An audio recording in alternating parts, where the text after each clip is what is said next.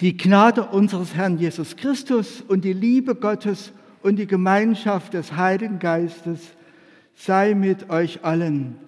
Amen. Wir beten noch einmal, dass Gott mit seinem Wort uns berührt, durchdringt, vielleicht auch verändert, froh macht und frei.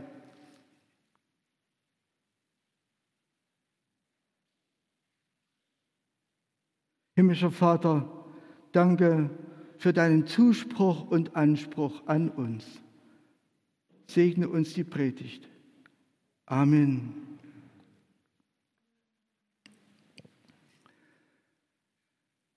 Es ist Montag früh. Der Vater klopft an die Tür seines Sohnes. Steh auf, es ist Zeit für die Schule. Der Sohn dreht sich im Bett noch einmal um und antwortet, ich will nicht aufstehen. Nach fünf Minuten kommt der Vater wieder, klopft noch einmal und ruft noch lauter, komm, bitte steh jetzt auf. Der Sohn aber antwortet, Vater, ich will nicht zur Schule. Warum denn nicht? fragt der Vater zurück. Aus drei Gründen, sagt der Sohn. Erstens, es ist dort ganz langweilig. Zweitens, dort ärgert mich die Kinder. Und drittens, kann ich die Schule nicht mehr ausstehen. Der Vater antwortet ihm und sagt, ich will dir jetzt mal drei Gründe nennen, warum du unbedingt zur Schule musst. Erstens ist es dein Beruf. Zweitens kannst du dich in deinem Alter nicht so gehen lassen. Und drittens, du bist der Klassenlehrer.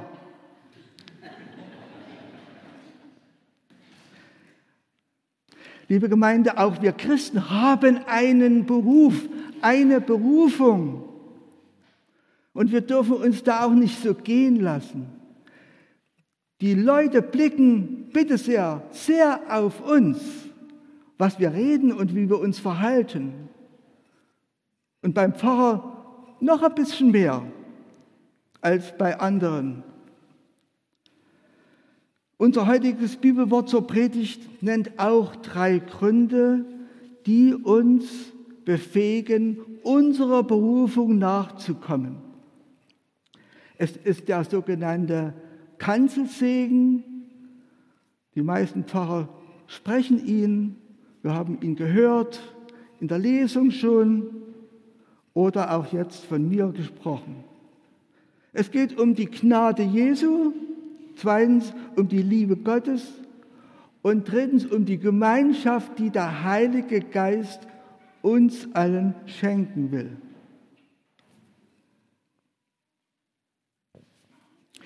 Beim Apostel Paulus ist dieser dreigegliederte Satz der letzte in seinem Brief an die Korinther. Er hatte mit den Korinthern ein Hähnchen zu rupfen gehabt. Ich will darauf jetzt nicht eingehen, das wird zu lang werden. Aber zum Schluss, da lässt er noch mal einen versöhnlichen Ton anklingen. Wenn wir diesen Zuspruch näher betrachten, erkennen wir darin ein Glaubensbekenntnis, auch dreigliedrig an den dreieinigen Gott.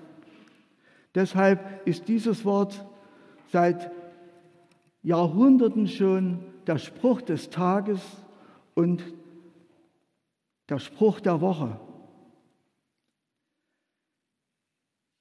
Trinitatis Sonntag. Das heißt, Gott hat sich zuerst dem Volk Israel als der Schöpfer und ihr Vater offenbar gemacht und dann vor 2000 Jahren in Jesus Christus ist Gott Mensch geworden und hat gezeigt und gesagt, was er eigentlich will, in Augenhöhe begegnet. Und deshalb beten wir sehr gern zu Jesus, weil wir uns vorstellen können, so ist Gott. Jesus hat so gelebt, dass wir ihm seinen Gott wohl glauben können. Und er hat nicht nur geredet, geredet, geredet, er hat auch gehandelt. Er war ihnen ein Vorbild. Aber noch viel mehr, er war das Opferlamm. Wir können uns an ihn orientieren, auch in den Tod hinein und Heilsgewissheit bekommen, wenn wir Jesus nachfolgen. Wir werden auch mal mit ihm die Herrlichkeit teilen, wenn das Leben auf dieser Erde zu Ende ist. Und dann der Heilige Geist. Er macht Menschen für Jesus lebendig. Er schenkt Erweckung. Er schenkt Umkehr. Der Heilige Geist will in uns Kraft geben, uns begeistern für das, was Jesus will, was Gott gesagt hat. Er will uns dazu seine Kraft schenken. Ohne diesen dreifältigen Gott gäbe es diese Kirche ganz bestimmt nicht, schon gar nicht 500 Jahre. Es gäbe auch keinen einzigen Christen. Es gäbe keine begründete Hoffnung. Viele kleine Hoffnungen, die alle zum Schluss sterben müssen. Es würde keinen letzten Sinn im Leben geben. Was ist denn der Sinn des Lebens auf dieser Erde? Und auch kein ewiges Leben. Keine Feindesliebe, die gibt es, glaube ich, nur unter Christen. Keine Vergebung, wie wir sie kennen. Der Dichter Dostoevsky sagte einmal, ohne Gott ist alles erlaubt. Ohne Gott ist alles erlaubt. Ich denke, dieses Wort kennt auch Putin. Alles erlaubt, ohne Gott. Ich füge hinzu, man soll sich bloß nicht dabei erwischen lassen. Es ist schlimm, die Hölle auf Erden ist dort, wo Gott nicht mehr hinschaut. Die Hölle auf Erden ist dort, wo Gott sich, wo Gott die Menschen sich selbst überlässt. Da geht es haarig zu. Das sehen wir in den Fernsehnachrichten oder auch im Internet. Liebe Jubelkonformanten, liebe Gemeinde, in diesem Gottesdienst und mit diesem Bibelwort bringt sich Gott bei uns in Erinnerung. Es wird nicht nur Erinnerung an die Schulzeit geweckt, an die Konfirmation, an den Pfarrer, an die guten und die äh, wunderlichen Lehrer, die es ja auch gibt, sondern auch an Bibelworte, die damals noch auswendig gelernt werden mussten und an Gesangbuchverse. Ich habe sie auch noch auswendig gelernt, nicht zum Schaden, sondern zum Segen, denn manches erinnert sich auch heute noch dran. Die Botschaft eines erfüllten Lebens bis zum heutigen Tag wird sie transportiert. Vielleicht gehört auch dieser Spruch die Gnade unseres Herrn Jesus Christus, die Liebe Gottes und die Gemeinschaft des Heiligen Geistes mit zu diesem wichtigen Kernsprüchen. Der erste Teil, die Gnade unseres Herrn Jesus Christus, sei mit euch. Ihr Lieben, leider hat das Wort Gnade einen Bedeutungsverlust erfahren. Wie auch das Wort Barmherzigkeit wird es ja kaum mehr verwendet. Höchstens die Hausfrau, die Gastgeberin beim Kaffeetrinken sagt, wer erbarmt sich denn noch des letzten Stücks Kuchen? Kennt ihr doch, ne? Oder das Wort Gnade in der Schule, wollen wir dir mal gnädig sein? Oder im Straßenverkehr der Polizist sagt, ich will mal ein Auge zudrücken und gnädig sein. Das sind vielleicht die einzigen Beispiele, die ich so kenne. Aber bei Gott, bei Gott ist Gnade nicht das Letzte. Bei Gott ist Gnade das allererste. Ohne Gnade läuft überhaupt nichts. Nicht das Gnadenbrot für Versager, sondern die Nähe und die Nähe des Auferstandenen. Das Wort Gnade kommt von Nähe, beide sind sprachlich verwandt. Und wenn Gott heute gnädig ist, jetzt in dieser Stunde gnädig ist, dann wird er dich berühren, wenn der Pfarrer die Worte spricht, die Worte des Segens und die Hände dazu erhebt. Ich merke manchmal, durch meine Hände geht ein Kraftstrom, ein Wärmestrom. Da geht was aus. Und ich habe es erlebt, dass beim Segnen ein Mensch ein Wunder erlebt hat. Gesund geworden durch das Segnen. Das ist nicht meine Kraft. Ich gebe nur weiter, was er mir anvertraut hat. Da passiert also was. Da kommt ein Energiestrom in Gang. Ihr Lieben, ich bin der Überzeugung, ohne diese Gnade Gottes wäre die Erde schon lange verglüht. Wir bekommen Jesu Gnade nicht durch Anstrengungen, durch fromme Werke. Nein, es ist umgedreht. Unsere Taten, unser Leben, unser Verhalten wird anders durch die Gnade. Als zweites nennt unser Bibelwort die Liebe Gottes. Die sei auch mit euch allen, sagt Paulus am Ende seines Briefes. Die Liebe, ihr Lieben, haben wir doch nicht erfunden, wir Menschen. Wir tun manchmal so, als ob wir die Liebe erfunden hätten. Nein, die Liebe ist das Wesen Gottes. Gott ist in seinem Wesen Liebe und er schenkt Liebe. Echte Liebe fragt nicht danach, was habe ich denn davon? Sie sucht nicht das ihre, sie rechnet das Böse nicht auf.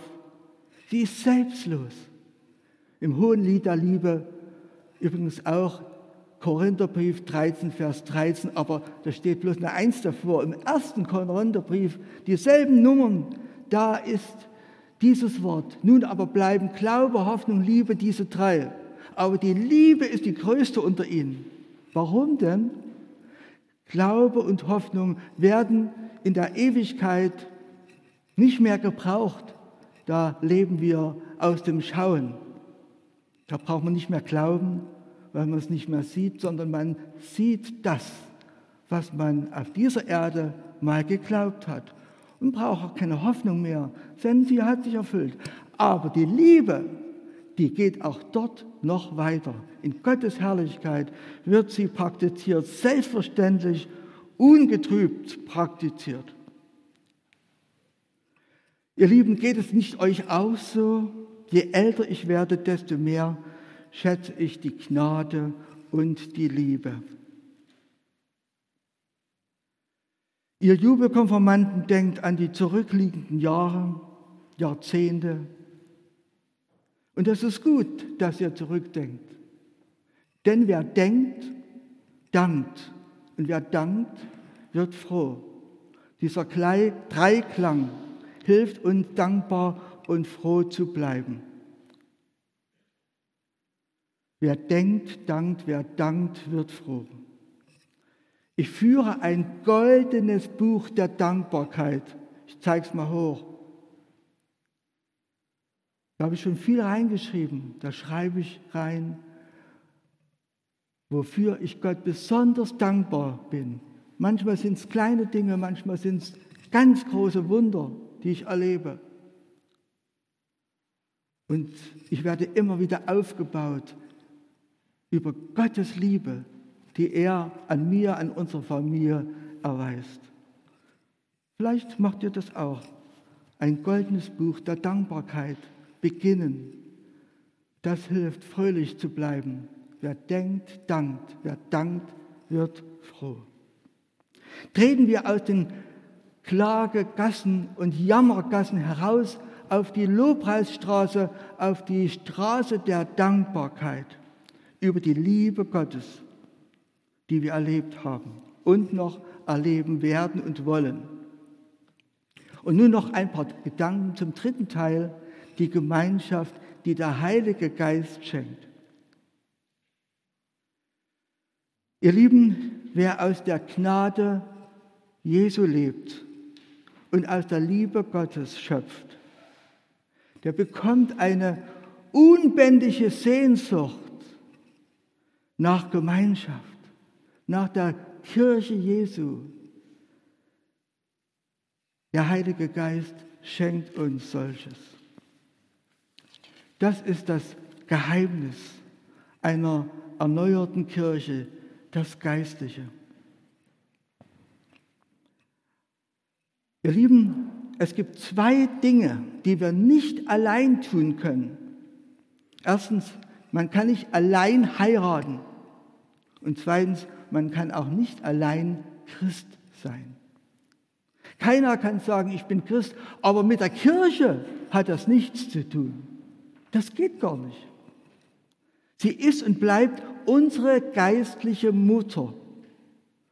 Und darum sprechen wir auch im Glaubensbekenntnis, ich glaube an den Heiligen Geist, die heilige christliche Kirche, die Gemeinschaft der Heiligen.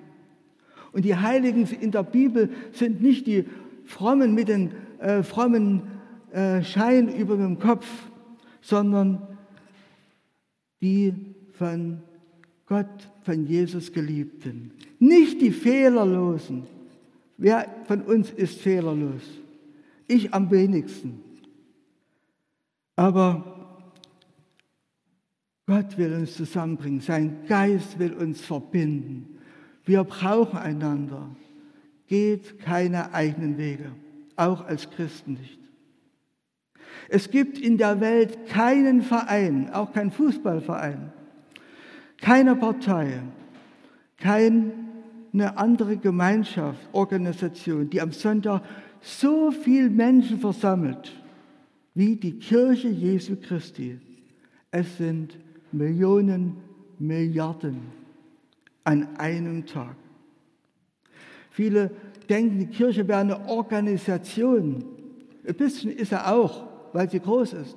Nein, sie ist ein Organismus. Die Bibel spricht vom Leib Christi. Und wenn ein Glied leidet, leiden andere mit. Wir sollen an diesem Leib bleiben. Und Jesus hat Petrus gesagt, die Pforten der Hölle sollen die Kirche nicht überwältigen. Denn es ist Jesu Kirche, nicht die Kirche eines Bischofs, eines Pfarrers oder eines Papstes. Es ist immer Jesu Kirche. Vom 21. Juni an wird es Zelttage geben auf dem Anger in der Nähe der Sparkasse hier in Burgstedt. Und dann werden Abend für Abend ansprechende Lieder gesungen, vorgetragen, sehr gute Vorträge gehalten, Verkündigung und die Einladung, dass wir wieder zu Gott zurückkommen dürfen, ein Leben führen als Menschen, die ein Ziel haben, die ein Warum und Wozu kennen, die nicht so dahin leben. Wir sind doch keine Staubkörnchen im Weltall, sondern wir sind doch geliebte Menschen, von Gott geliebt. Lassen Sie sich einladen dazu. Und jetzt lese ich mal vor, was auf den Lesezeichen steht, auf der Rückseite lassen wir uns einladen zu einem sinnerfüllten Leben. Es beginnt mit der Gnade Jesu, gelingt mit der Liebe Gottes und vollbringt der Heilige Geist in der Gemeinschaft der Gläubigen. Und so spreche ich jetzt noch einmal am Ende meiner Predigt dieses wunderbare Pauluswort zu. Die Gnade unseres Herrn Jesus Christus und die Liebe Gottes und die Gemeinschaft des Heiligen Geistes sei mit euch allen. Amen.